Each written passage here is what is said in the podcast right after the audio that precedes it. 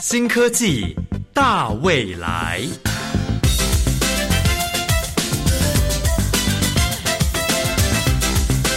科技的进步让你看得见未来，深入浅出的介绍让你听得懂科技。欢迎收听由谢若楠制作、吴宜佳主持的《新科技大未来》。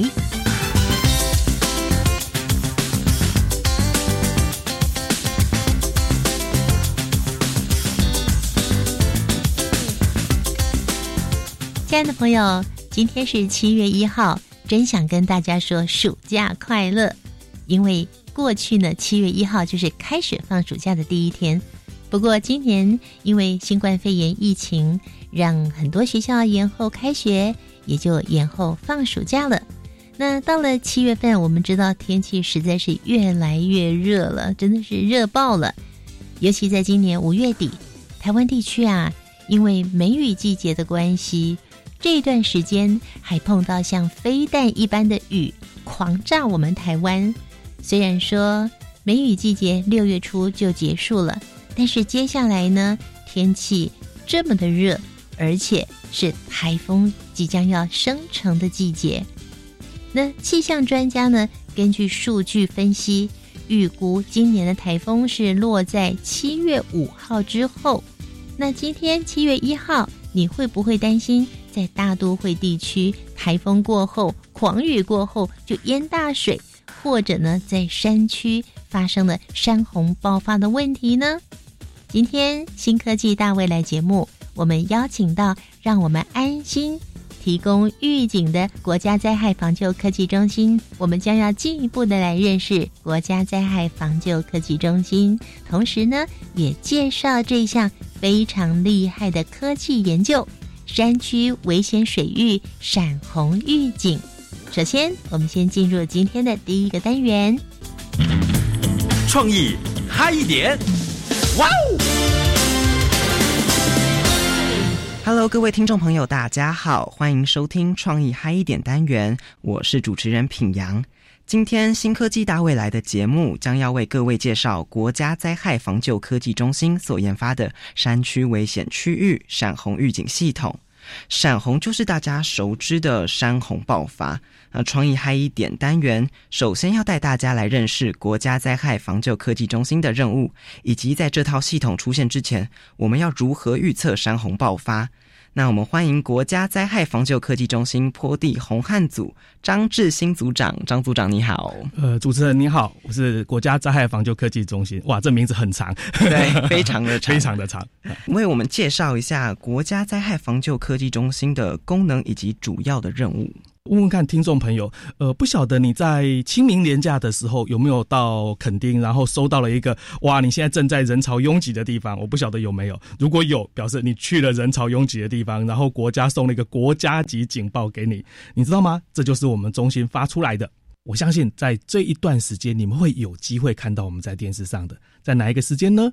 台风豪雨期间，如果有成立了中央灾害应变中心，你可以看到一群人穿着红色的背心，也许是院长来督导，也许是总统来督导啊，那你就可以看到我们坐在那边做灾害的预警工作。所以，我们其实就是做很多灾害资讯的整合，同时我们在灾害应变期间，只要中央灾害应变中心一开设，我们的所有的工作人员就会二十四小时穿着红背心值班。当然啦，在电视上画面看到我们不是一件好事情，因为它就是有灾害来的时候。不过，确实我们在研究的工作在落实的部分，我们跟你们其实跟所有的听众朋友是连接性非常非常高的一个单位。所以你们刚刚有提到说你们会发国家级警报，像是一些手机的简讯也是你们会做发送的吗？哎，对，它属于国家细胞广播平台的部分。我相信你应该有收过地震的讯息，有，我有收过地震。对，那表那也一样是由我们中心的。那我这边说明一下，国家灾害防救科技中心，我们主要的任务就是做一个资讯的整合，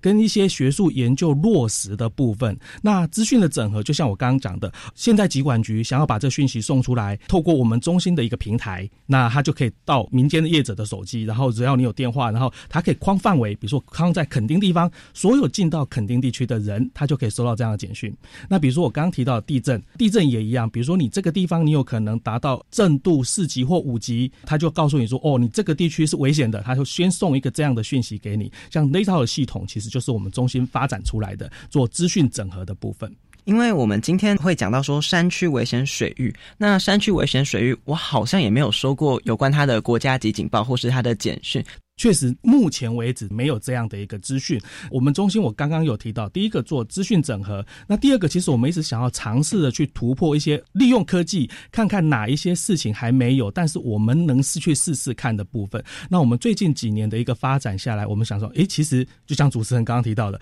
你到山区里面去玩水、去戏水，你可能都没有收过类似的简讯，告诉你说，哦，可能有山洪爆发了这样一个事情。过去这个地方确实没有，那我们想，哎，投入一点的研究，其实像。但现在这个过程，其实还是一个示范性的研究，它还没有办法到全国的危险水域都有办法做这样的预警。那我们先投入一个先期的示范研究，从呃前年、去年开始都已经有一个示范。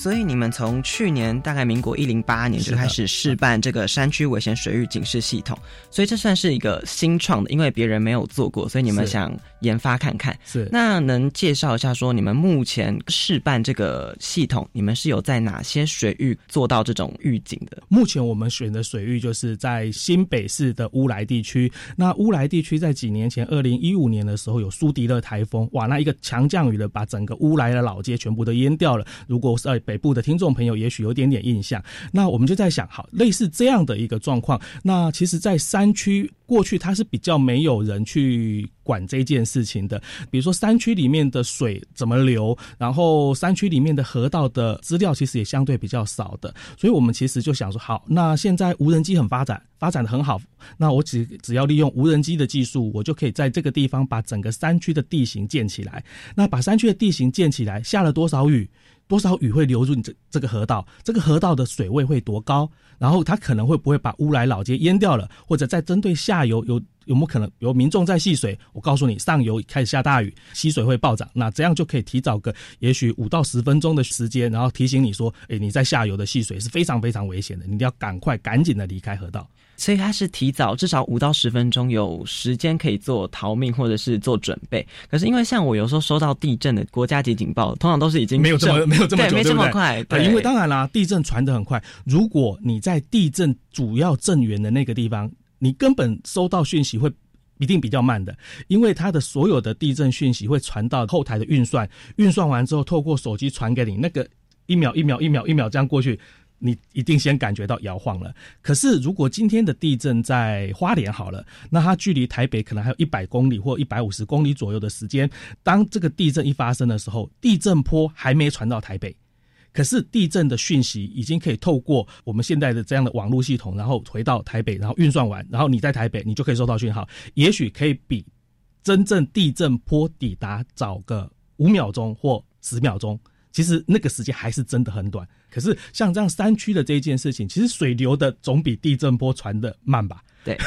所以你可以想象的，如果山区下雨，然后那个水流流到中下游下来，你可以掌握的时间，也许可以到五到十分钟，甚至半小时都有机会的，就看你距离山区洪水的地方有多远。所以这个预警系统它主要就是在上流部分，所以中下游比较不会做到这个系统吗？还是说中下游的部分其实通常的预测就是河川水位的预测。那如果水位预测高一点，它可能会不会议题？这个可能是在台风好雨期间，然后山区也一样是下大雨，可是它水流到下游，它速度比较慢了。没有像山区那么急，然后水流就慢慢这样涨上来，所以我们在平原地区的水位预警是有的，但是它的做法跟刚刚我们在山区那个地方是不太一样的，一样还是会有水位的高低，然后它可能会有溢堤的一个风险，那它可能就是谈的是淹水，比如说都会区里面的淹水，然后因为堤防的水溢出来了这样子。主要就是上游、中下游测量方式完全是不一样的。对对，在模式上也是都不一样的。在新科技大未来节目，就是将要介绍你们二零一九年未来科技展中，你们研发的这个山区危险水域的闪红预警警报系统之前，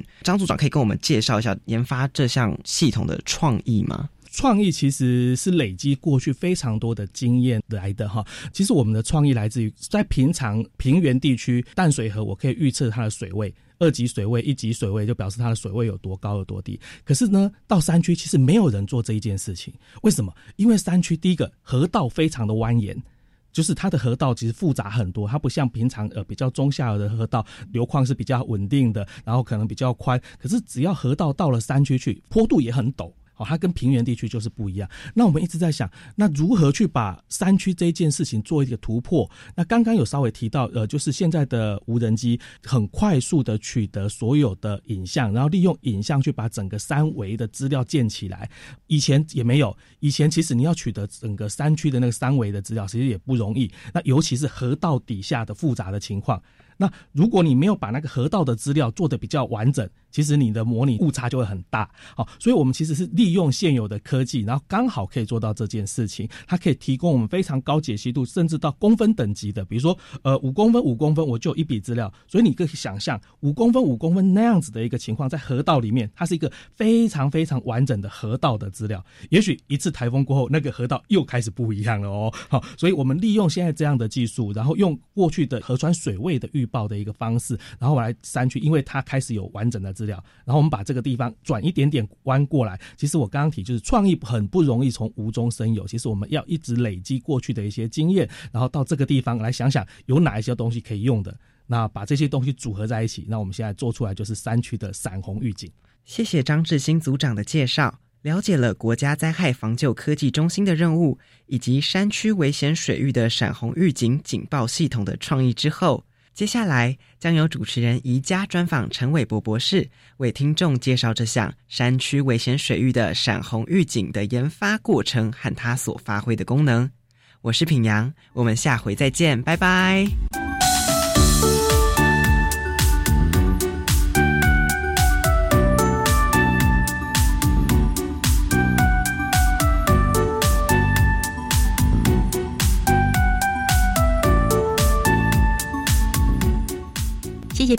为我们介绍了国家灾害防救科技中心他们的主要任务，听起来让大家安心不少。气象专家预估，今年台风的生成爆发期会落在七月五号过后，我们就要开始密切的注意国家灾害防救科技中心他们所提供的资料。那在国家灾害防救科技中心呢，他们有一个灾害前世地图网站，这个“前”呢是潜水的“潜”，里面提供的资讯包括有土石流、淹水，还有山崩。你可以用地图查询的功能，输入地址就可以查询，及早预防灾害的发生。而值得一提的，他们还有一个灾害情资网，荣获了二零一九年的金图奖最佳推动服务奖，提供了气象、水文、温度、紫外线、红外线、地震、低温寒害、二十四小时累积雨量、空气污染、二十四小时累积的雨量以及坡地道路示警。国家灾害防救科技中心。他们不但荣获二零一九年金图奖最佳推动服务奖，更早在一百零七年的三月，和赖进行公益合作，设立了国家灾害防救科技中心赖官方账号，让民众呢可以订阅在地化的即时防灾资讯，充分为防灾做好准备。今天的新科技大未来节目，我们要介绍的是二零一九年未来科技展所展出的一项前瞻创新技术，不但获得了未来科技突破奖，同时也得到了最佳人气技术奖。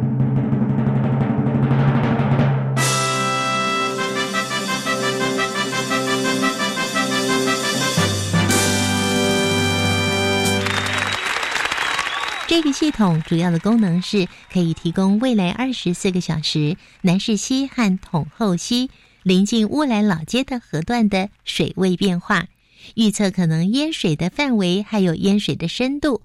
透过预警系统的模拟，在可能发生淹水的时候，及时通知居民疏散避难，降低淹水灾害的损失。我们邀请到的是国家灾害防救科技中心的副研究员陈伟博博士。陈博士除了这次的山区危险水域的闪红预警研发之外呢，过去也曾经陆续完成台湾周边海域台风暴潮预警、风浪预警，以及台湾主要平地河川洪水预警，像是淡水河浊水溪、曾文溪和高平溪。另外，也还有一项台湾水库水位预警，比方说像翡翠水库、石门水库，还有增文水库，这些成果在中央灾害应变中心成立的时候，都可以提供预警的资讯，也可以在网页上查询得到哟。我们邀请陈伟博博士，嗨，陈博士你好，主持人好，各位听众大家好，我是国家灾害防救科技中心的陈伟博。我们台湾山区的河川坡度很陡峭，如果短时间之内产生了强降雨，是很容易使得山区河川溢堤的。那为了应应民众防灾减灾的需求，国家灾害防救科技中心着手进行了乌来山区的危险水域闪红预警系统的开发。首先呢，先让我们大家了解一下“闪耀”的“闪”。洪水猛兽的“洪”闪红这两个字的意思是什么呢？这个就是有英文的 flash，flash 就是闪电嘛。那 flood 就是淹水、洪水。嗯，对，因为这也有人翻成爆洪、猛爆性的爆。简单的来讲，它就是说，哎，在很短的时间内就造成了淹水的那种状况，就是叫闪红。闪红。那它发生在山区，就是我们大家耳熟能详，就是山洪爆发。哦，我们就常常听到山洪爆发，闪红倒是蛮新的。对，嗯，但是。如果是它 flash flood 也可能发生在都市啊，就是短延时强降雨这样子。所以我们讲的是闪红山区的闪红，也就是那个山洪爆发。那所以你们是在什么样的情况之下开始来做这项研究的呢？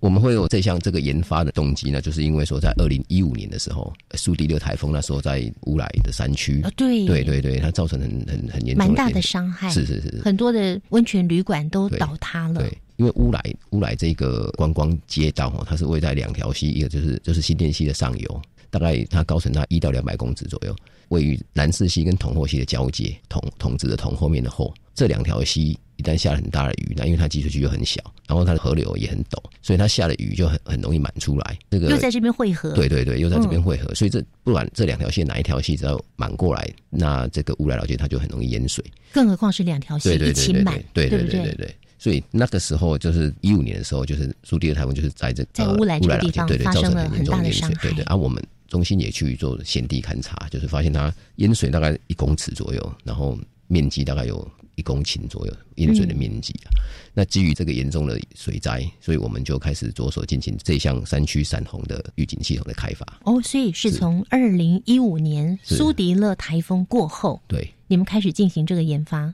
对，但是这项研发的前身呢，我们在平地的山区，刚才我们张组长有提到，比如说淡水河，哦像这种比较大的河川，也很早就开始做平地的水位的预警。嗯哼，那他们是性质蛮接近的一种预警系统。当初是先从平地开始做。哎，我记得哦，在各个水门。对，它都会是在台风来的时候，在什么样程度的状况下，它就会关闭水门。对对对，就是这个。对，尤其是淡水河，因为淡水河它会跟潮汐有关系，它的水跟潮汐有关系。对，比如说在农历的初一十五那种大潮的时候，又又如果刚好台风来，因为像大家常常会听到说，哎，台风来的时候刚好适逢大潮。对，这时候那个水门可能在满潮的时候，哎，海水从外海进来的时候。那水门它就要关起来了，嗯，就是怕河水会流进去市区。像这种平地的这种呃水位预警，我们中心是很早就，这是早就有的。对，山区的闪红预警是二零一五年苏迪勒台风过后，对，你们在开始研发的，因为实在是伤亡太严重了，对不对？对，所以一直到现在，像是二零。一九年的未来科技展，你们展出那个时候就已经是一个很成功的一个系统了吗？哦，是我们那时候呃被科技部挑选去展出的时候，就是这项系统以乌来这个地区也为示范区，那时候已经是完全成熟了，就是包含它的这个它可以自动运作，嗯，然后配合气象的雨量的预报，哦每六个小时它就会更新一次它预警的资讯，就是你可以我们可以知道说这个未来二十四小时。这个呃南势溪跟统后溪，它的水位有没有可能超过这个堤防？嗯哼，会不会淹进去这个乌来老街？所以每一个小时哎、对，每一个小时，你会未来的嗯每一个小小时是未来的，对对对对对，哇，这样子的话，是不是河川旁边的住户或者是什么里长办公室，他们就会有警报系统发出讯息来通知民众呢？目前的话，我们这个系统的成果在我们中心有一个特定的网页，一般民众都可以上去看。哦，但是但是如果说你没有网页的话，刚才我们张组长有提到说国家级的广播，嗯你人在这个危险的水域里面，就可以你就会收到你就会收到国家级的广播跟你说，可能水位会上涨。嗯嗯哼哼，好，那你们国家灾害防救科技中心呢，主要的任务之一是各项天然灾害的预警。那除了山区危险水域的闪红预警之外，是不是还有其他的预警措施呢？是的，刚才主持人有提到，就是说，像我们在做闪红预警的时候，需要雨量资料。我们中心里面还有另外一个组也叫气象组，那气象组它就可以做一些雨量的预警。那雨量预警包括台风来的时候，台风路径的预警、台风强度的预警、台风风力的预警，嗯哼，这些预警系统就是整合在我们中心里面。那另外，刚才张组长也有提到说，早期比较早接触更山上的山区崩塌的预警，嗯。像刚才提到，就是平地河川啊、淡水河、真伦溪啊、高平溪等。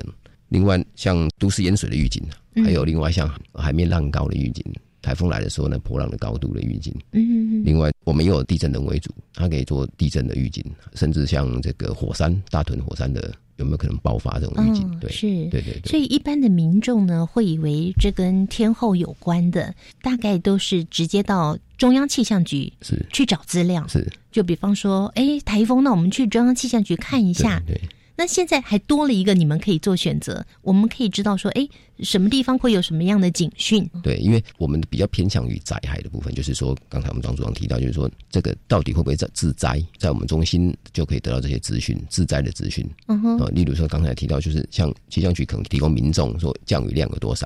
那我们可以跟民众说，这样的降雨量会不会淹水？嗯，然后可以跟民众说，哎，台风来了，外海的风浪可能有多高，诸如此类的一些预警资讯。是，所以你刚刚提到这个预警，它是可以二十四个小时嗯，是自动上线运作。对，比方说当地的民众，或者是说，哎，我即将要到乌来去是，我要去登山是，最近下大雨，我要了解一下，对就直接进到你们的网站。对如果说真的说，哎，预警是会有山洪，我知道，那我就不要去登山了嘛，对不对？对，登山民众可以像刚才主持人提到这样做，就是我知道可能未来二十小时会会淹水，嗯比如说乌来可能可能会淹水，那那个时间点不要登山。那当地的民众可以就近，就是像我们中心有体系社金组，他们会规划出最佳的疏散避难的路线。哦也就是说，当地的民众可以在二十四小时之前就知道说他所在的位置是不是有可能会淹水，那他就可以就近找这个疏散避难的地点，先去那边二十四小时过后再回到他自己的家里。那这个避难路线是怎么算出来的？避难路线嘛，对呀、避难路线的话，这样子就是每一个社区它会有一个社区活动中心哦，或者是学校，它就有可能会被指定为避难收容中心。那可是它有没有可能它也淹水、啊，对对对对对对对，所以 所以在在选择这些避难中心的时候，要选择比如说地位高一点的，对对嗯对，所以像。我们体社组的工作就是在规划说，挑出来这个社区里面比较好一点的避难的地方。嗯对，就像刚你刚才地势比较对地势高比较高的，不会淹水的地方或者比较耐震的，其实这项研发，听众朋友就会觉得说，带给我们很大的安全感。是嗯，不管是住在山区的也好，或者是一般的住在都市地区的朋友，有需要到山区去进行活动的朋友，都是非常有帮助的。是嗯是，那可是这套到底研究了多久的时间呢？嗯、刚刚说从二零一五年开始嘛，是。那这中间呢，花了多少的人力啦？好，在研究过程里面有什么特别的发现？我们稍待会下个阶段介绍给大家喽。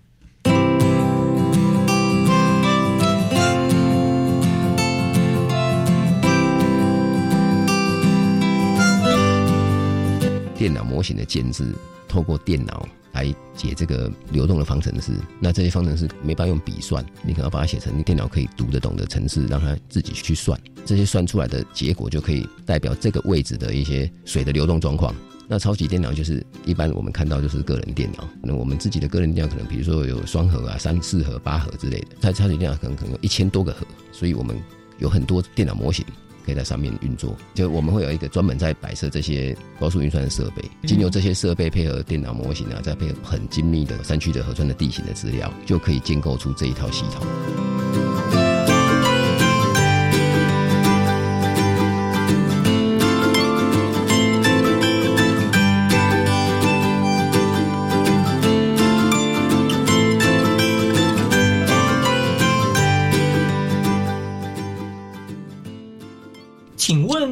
洋资源超过陆地上同类资源的蕴藏量，对不对？对，洋流都有固定的方向，对不对？对，台湾四面环海，拥有丰富的海洋资源。小朋友，你认识多少呢？从七月份起，每周三的中午，《小发现大科学》节目，小猪姐姐将带着大朋友、小朋友一起认识海洋世界，守护海洋资源哦。二零二零台湾运动产业博览会，七月十七号到八月九号，上午十点到晚上六点，在台北松山文创园区，邀请大家一起认识台湾运动产业的多元发展及创新能量。我是体育署署长高俊雄，欢迎大家暑假期间和我们一起撼动未来，Moving the Future。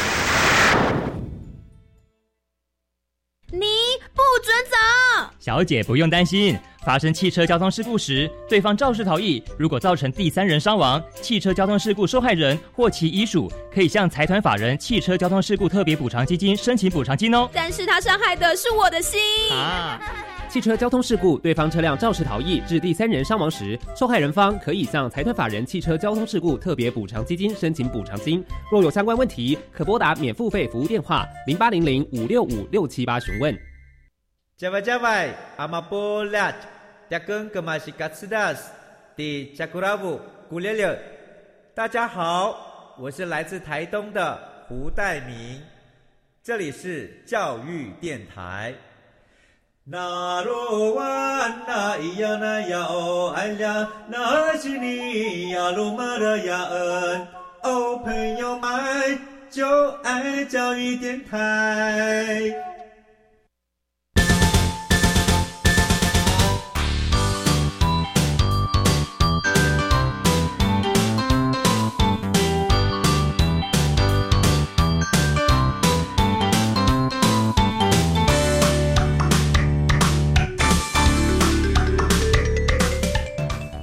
亲爱的朋友，你现在正在收听的是教育广播电台，每个星期三的上午十一点零五分进行到十二点钟，由谢若楠制作、吴瑜佳主持的新科技大未来节目。今天介绍给大家的这项新科技呢，跟您我的生命安全息息有关哦。我们邀请到的是国家灾害防救科技中心的副研究员陈伟博博士。博士，我们接下来呢要跟大家介绍了。像这个山区危险水域的闪红预警，你们是从二零一五年开始研发，那这中间花了多久的时间？到什么时候为止才正式宣布说 OK 了？我这个可以开始去做示范了。是闪红这个东西，就是我们应该从二零一三一四年就开始在做平地的这个水位的预警。所以说，从呃二零一三年到一四年之间，我们把平地的主要几个河川建好以后。因为山区它不好做的原因，它困难点在于说你要取得山区的一些丈量，它的量测是比较困难一点的。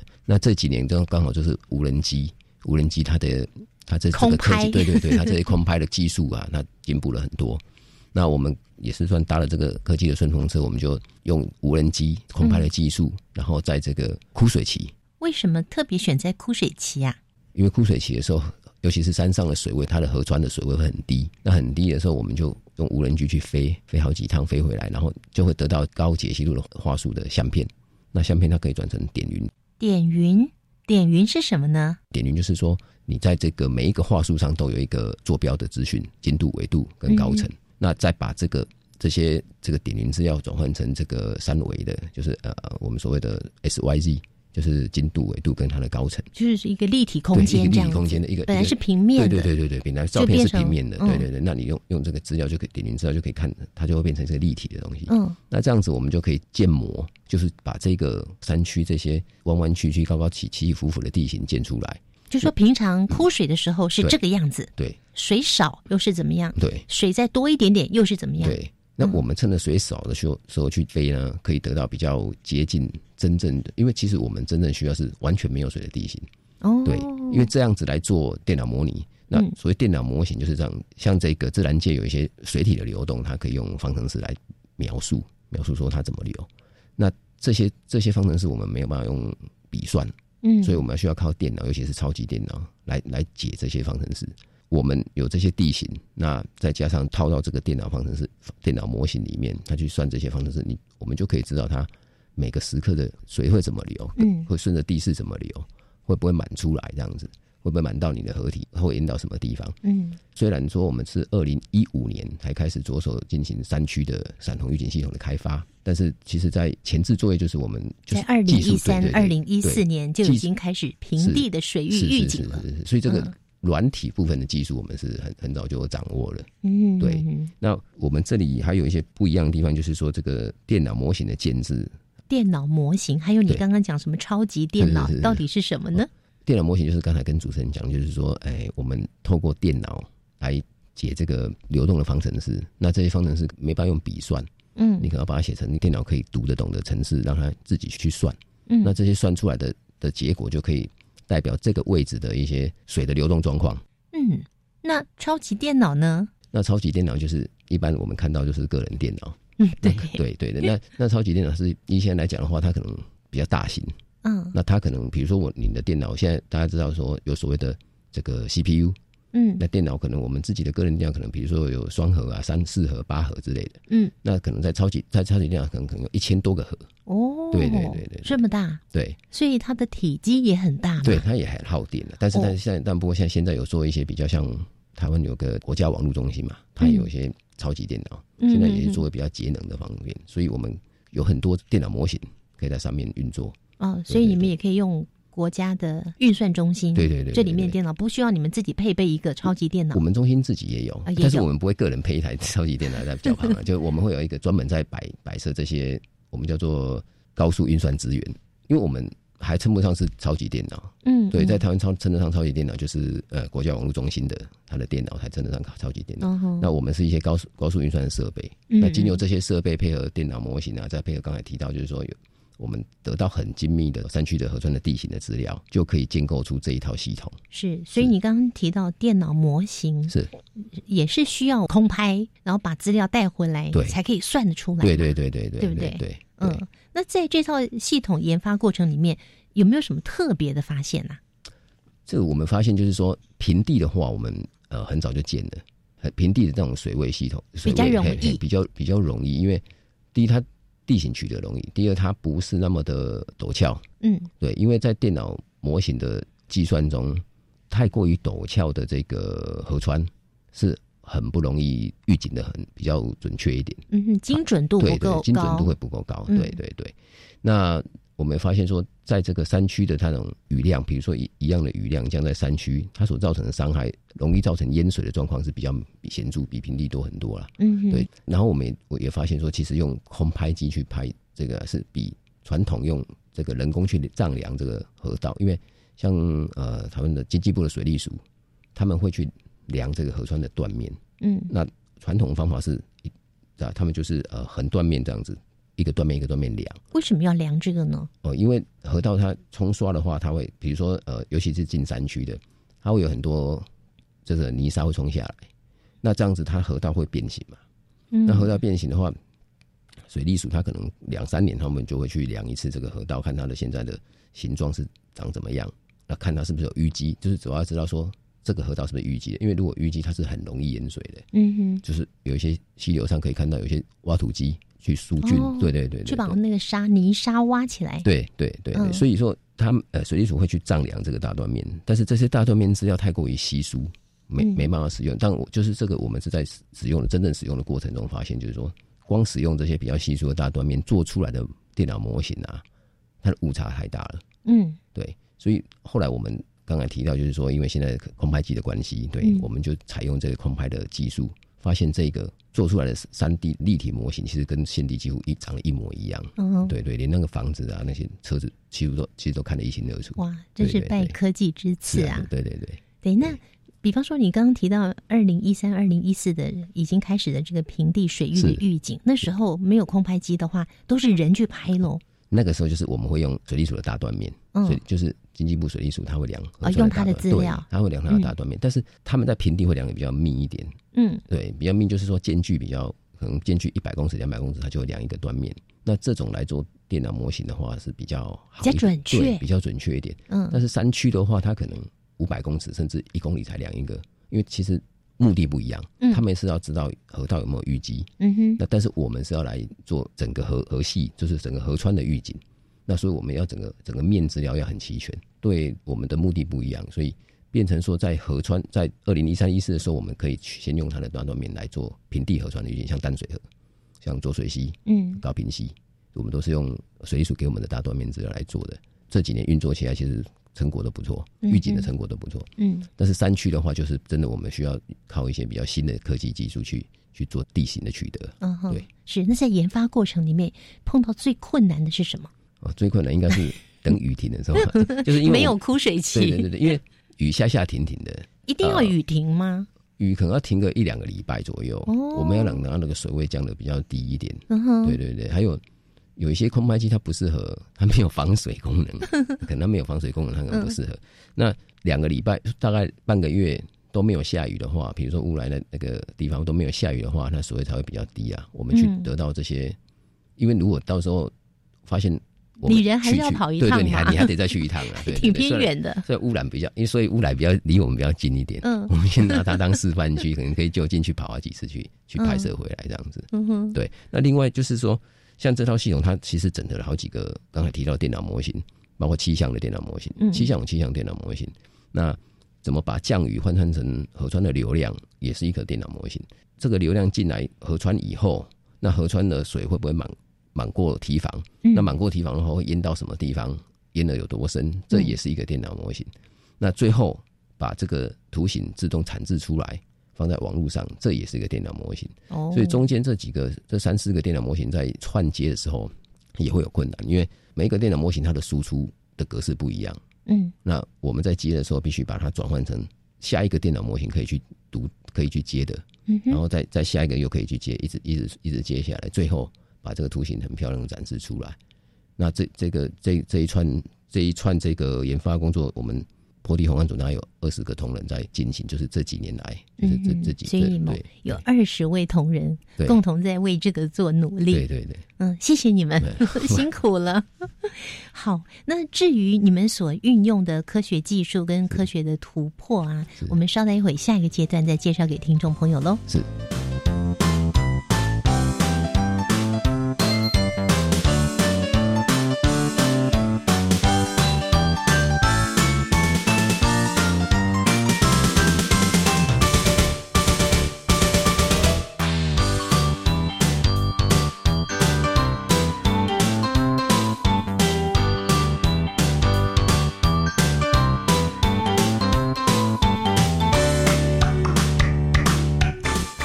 亲爱的朋友，今天新科技大未来节目呢，我们邀请到国家灾害防救科技中心坡地红汉组的副研究员陈伟博博士。今天他为我们介绍的是他们所研发的山区危险水域闪红预警。这项预警，你听到了现在。一定会觉得哇，真是非常棒的一个研发哦！在这个过程里面，你们所运用的科学技术，还有在科学上有什么样的突破呢？也帮我们听众朋友介绍一下喽。好，是这个系统啊，就是大概呃，台湾应该是我们第一个先先开发出来的啦。嗯，那它比较嗯、不一样的地方，就是在于说，第一，我们用了呃空拍机，刚才提到的空拍机这个可是空拍机大家都会用哎，对对对，但但是 把它用在整个全河道的模拟，我们是第一个做哇，，好棒、哦！对，那这个是这个资料取得的部分。那至于刚才刚才跟主持人您提到，跟各位观众提到，这个像刚才电脑模型的部分，嗯，我们知道预警哈，为什么叫预警？就是预先就要示警。那预警的话，就是要做到运算很快，嗯。运算快。像现在大家可能常听到就是人工智慧啊，嗯人工智慧 AI 人工智慧。对对，这这最近蛮热门的，这个对对对，嗯。但是为什么在乌来山区，我们可以说不太不太适合用人工智慧去去做这个水位跟盐水预警？是因为人工智慧它需要有很大量的观测数据，但是在乌来山区这边，它只有一个，它有一个叫蓝胜桥。嗯，我可能观众朋友如果哎、听众朋友如果去过乌来，就知道它那条桥的蓝，它那个就是说我们过的那个对。桥就是乌来了，就是那条桥吗？对，嗯。对，那个桥，但当然，它现在那个桥已经往上游移，因为那时候就是苏迪二台风的时候，它有点被冲毁。嗯。那因为这个新北市水利局需要希望把它往上游移，让它这个通水短短面变宽一点，嗯哼。变宽一点，的话水大水来的时候，它就整个流过去，不会被这个桥挡住，所以它现在是往上移的。为了让水顺利的流过去，对对对对对所以它移动位置了。那刚才提到揽胜桥，就是说嗯。在一个那一个地方有一个水位站，那水位站是水利署设的，是在量量测水位的。也就是说呢，在它整个在整个河西这边呢、只有一个水位站。嗯，所以在这种呃资料比较关呃量测数据比较少的地方呢，它就不太适合就就用这个人工智慧的方式去做训练啊，让他嗯让它去学习这些呃可能学习让它知道怎么怎么反映这些下雨的水位。那这个时候就是就要用到电脑模型，就刚才提到的电脑模型。那电脑模型其实这这个技术大概也发展二三十年了，从大气开始发展的。那现在海洋到现在的水水利哦，水利工程在使用。那我们在这里在这个电脑模型上做的突破，就是说所谓的平行计算。平行计算，那什么是平行计算呢？那平行计算的概念就是说，呃，如果我们今天你有一台个人电脑，呃所谓 PC，你可能就是你只能做一个，就你就是把我们这这个模型，这个呃这个电脑模型放在这个平一台电脑一台个人电脑上跑，你可能要一百分钟。嗯比如说你要跑二十四小时，你要模拟呃你要预警未来二十四小时，你在同一台就是在一台主机上跑，你可能要一百分钟。嗯那哪算预警啊？对，是啊，一百分钟以后，事情都发生很严重了。我们可以想想平行所谓平行计算，就是说我可以把这个整个核系，就是我们整个预警的区域，放到一百台 PC 上跑。那理论上来讲，呃，一台 PC 要一百分钟，一百台只要一分钟就做完了。哎，对耶，对对对对，嗯。所以刚才有提到，就是在最前面我们提到所所谓的超级电脑这种东西，它有可能一千好一千多个、两千多个、两三千个 CPU，那它一秒它就算出了。对对、嗯。对，但是当然事实上还有一些取决一些这个呃软体之间呃硬体之间的交换呐、所以理论上来讲，一个 CPU 只要一百分钟才做完的事情，一百个 CPU 只要一分钟就做完了，这是理论呐、嗯当然它可以加速好几倍。所以，我们这项预警系统呢，它比较不一样的，可以也不能算是一个很大突破，但是至少它比较先进一点的，就它是我们先进一点的科学技术，就是除了刚才提到的用空拍来建全全核端的那个地形以外，就是电脑模型的平行计算。嗯哼因为这个平行计算可以让这个运算速度啊加速至少呃十倍、二十倍以上。嗯哼，对，所以运用了空拍的技术，对对对。跟平行计算的技术，对是，嗯。对。那另外我们把成果，把这个预警的成果啊，不是像像以往只是画一个这个，比如说我们画蓝山桥那一站哦，每个小时的水位变化，嗯。我们可以把这个预警的区域跟 Google Earth 结合，它就是跟它套叠，然后做这个二维的平面的展示。所谓二维平面的展示，就是说我们你我们打开 Google Earth，你可能可以搜寻到，你可能打呃乌来或者蓝森桥，你说打 Google Google Earth，就是我们如果装 Google Earth 的话，Google Earth 是看地图的那个对吗？对对对对对，但是它是一个卫星的影像，哦对，那个叫 Google Map。刚才主持人提到是 Google Map，，Google Map，对，那有一个 Google Earth 是免费的软体，就是 Google 它 release，就是它释放出给大家使用的。那用它来做什么呢？呃，用它我们可以平常我们可以找路了，那因为你可以呃把人拉下去看这个街景，我们可以看街景，你是说他可以看到比较立体的，是不是？对，他可以看到比较嗯立体的，然后他可以看街景因为，我们一般都是看 Google Map 嘛，对对不对 Google Map 要找路都是找 Google Map 嘛。那 Google Earth 的话，你那你可以下去找看看街景，然后看实景，看这个看方位，对，看建路。像刚才有提到，就是说像空拍的话，这个可能有时候比较耗人力。嗯那像水利署跟内政部国土测绘中心，国土测绘中心是很早就有做全国性的地形的三 D 地形的那种三维地形的量测啦。那可能山区的部分，可能他们比较没有做那么细。那现在水利署跟国土车中心有开始在合作，做一些水利的这个数值高层，就是我刚才提到，就是拍包括空拍啊，或者用所谓的光达，光达指的是光学雷达，就是英文叫雷达，就是所谓光达，去得到一些比较精密的地形。真的我们在推广的时候，就是说在大量要这个应用到很多山区的时候，我们不可能一个一个去拍，就是我们中心的能能力有限，不可能一个一个地方去拍。如果这时候可以跟他们，就像刚才您提到，就是我们可以跟他们合作，他们提供给我们地形的资料，对，那我们提供技术，这样子合作的话，就是比较不会浪费资源去做重复的事。各部会共同来合作，对对对，为了我们全民的安全，我觉得是有必要的，不需要每一个部会他们都有一套什么系统，对不对？啊，对，互相的合作是很棒的。每个部会都去飞一位比对呀，不用再飞一次，啊，只要有个单位飞过就好了。这个资料资源是可以共享的，对。当然，我们现在科技已经进步到这个地步了。那尤其在我们台湾的科技呢，也是我们一般民众想象不到的。其实我们很多都是可以靠自己，而且我们是走在国际的前端哦。是，对对。那关于这项预警系统啊，博士，你有什么要提醒大家的吗？我们这套系统啊，虽然可以透过网页来查询，但是刚好有提到，就是说可能在全国性的建制这个工作，可能我们会陆续去推动。这是要提醒民众，就是说，呃，如果说你在的位置在夏天你要戏水的时候，你在的位置没有这套系统的话，我们也可以上国家灾害防救科技中心的网站，或者是气象局网站，你看说有没有雨量预报，它可以针对山区做一些，比如说午后雷阵雨啊的预报，或者未来几天的预报，这样子你就可以有雨量。来看是不是会下大雨？嗯，来预测。对对对，如果说呃，可能明天或者后天或下午会下大雨的话，你就赶快下山啊，或者是说尽量避免去的这个比较容易发生山洪的水域去戏水。嗯，这样子的话，比较会确保大家的那个生命财产安全。对对对。嗯那是不是也要提醒一些有需要的朋友，经常上你们的网站来看看一些你们的非常专业的讯息？其实听众也可以加加我们的 line 啊，就是在这个 line 的搜寻官网上打国家灾害防救科技中心，嗯，那就可以帮我们加好友。那加入你们的 line 有什么好处呢？目前有口罩地图，当然像台风的话，就会有台风的预警，就是我们主动发来给加入我们的，有加才有哦，有加才有，对对对对，或者是说像刚才提到的，就是呃雨量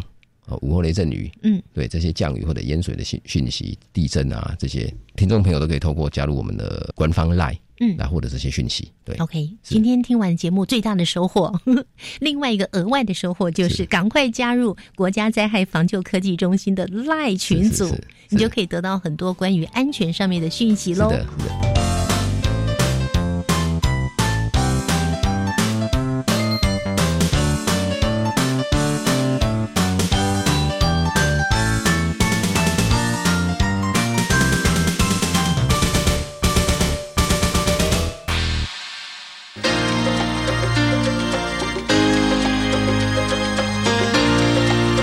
科技好生活。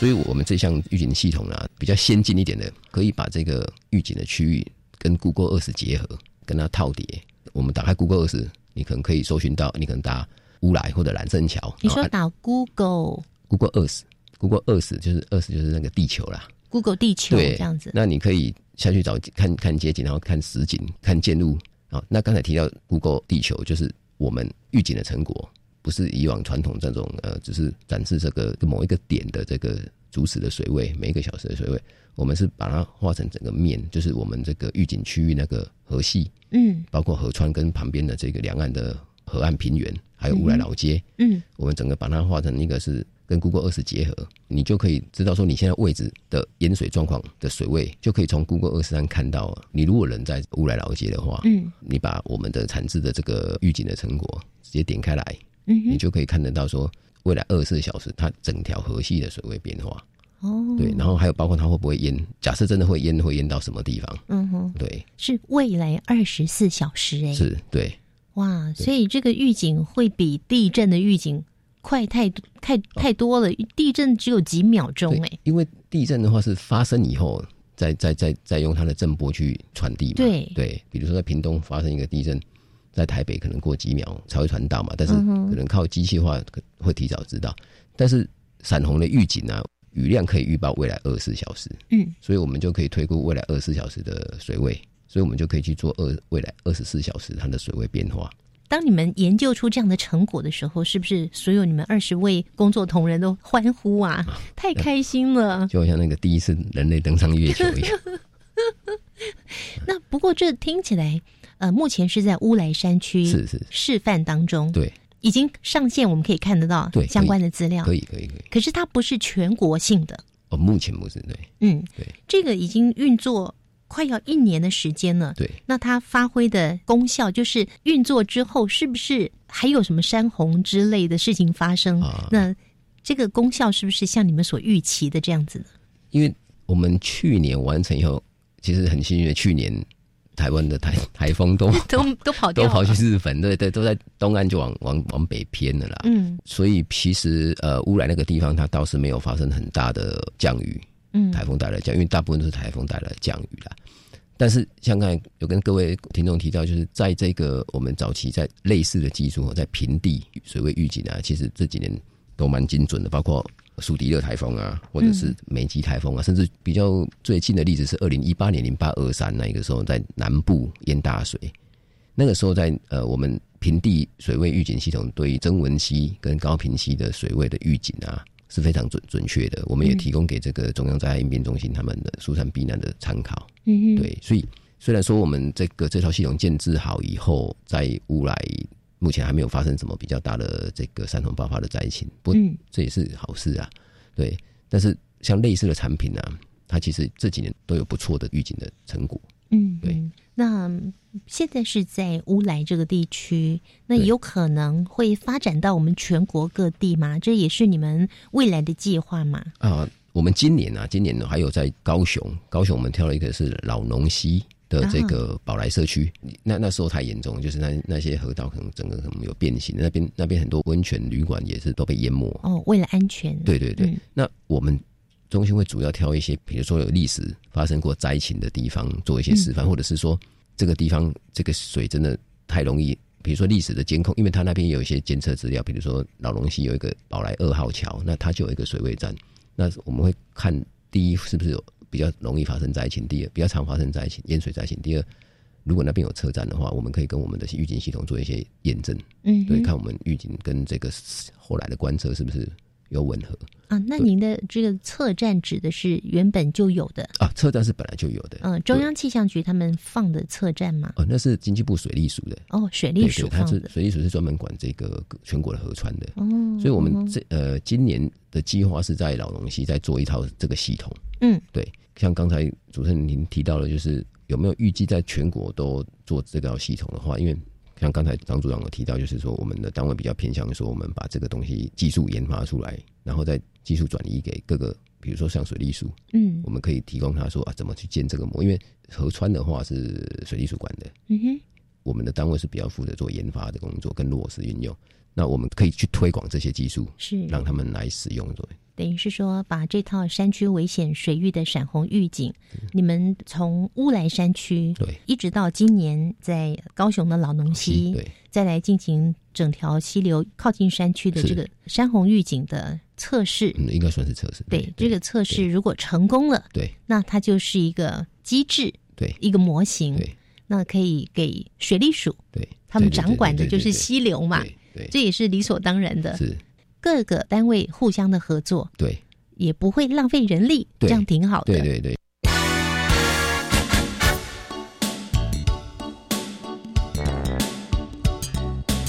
那今天为大家介绍的是我们本土由国家灾害防救科技中心他们所研发出来的山区危险水域的闪红预警。有了这个闪红预警呢，会让我们更加的安全。非常谢谢你们的努力，谢谢，谢谢，谢谢。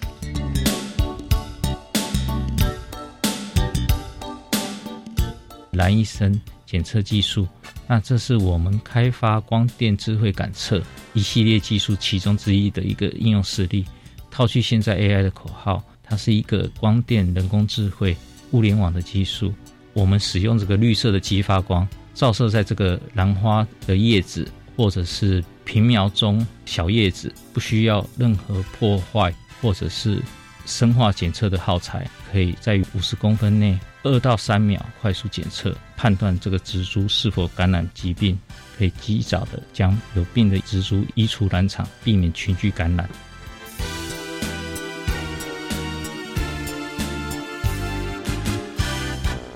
听到群聚感染这四个字，大家一定很敏感吧？在台湾还没有解封之前，我们都很怕群聚感染。而曾经有蝴蝶兰王国称号的台湾，想要再成为世界第一，在兰花防范病毒这个部分，就要更加把劲儿喽。那兰医生到底是怎么样给兰花看病的呢？我们期待下个星期三上午的十一点零五分，新科技大未来由师范大学谢振杰教授来为大家公布这个答案喽。我们下周见，拜拜。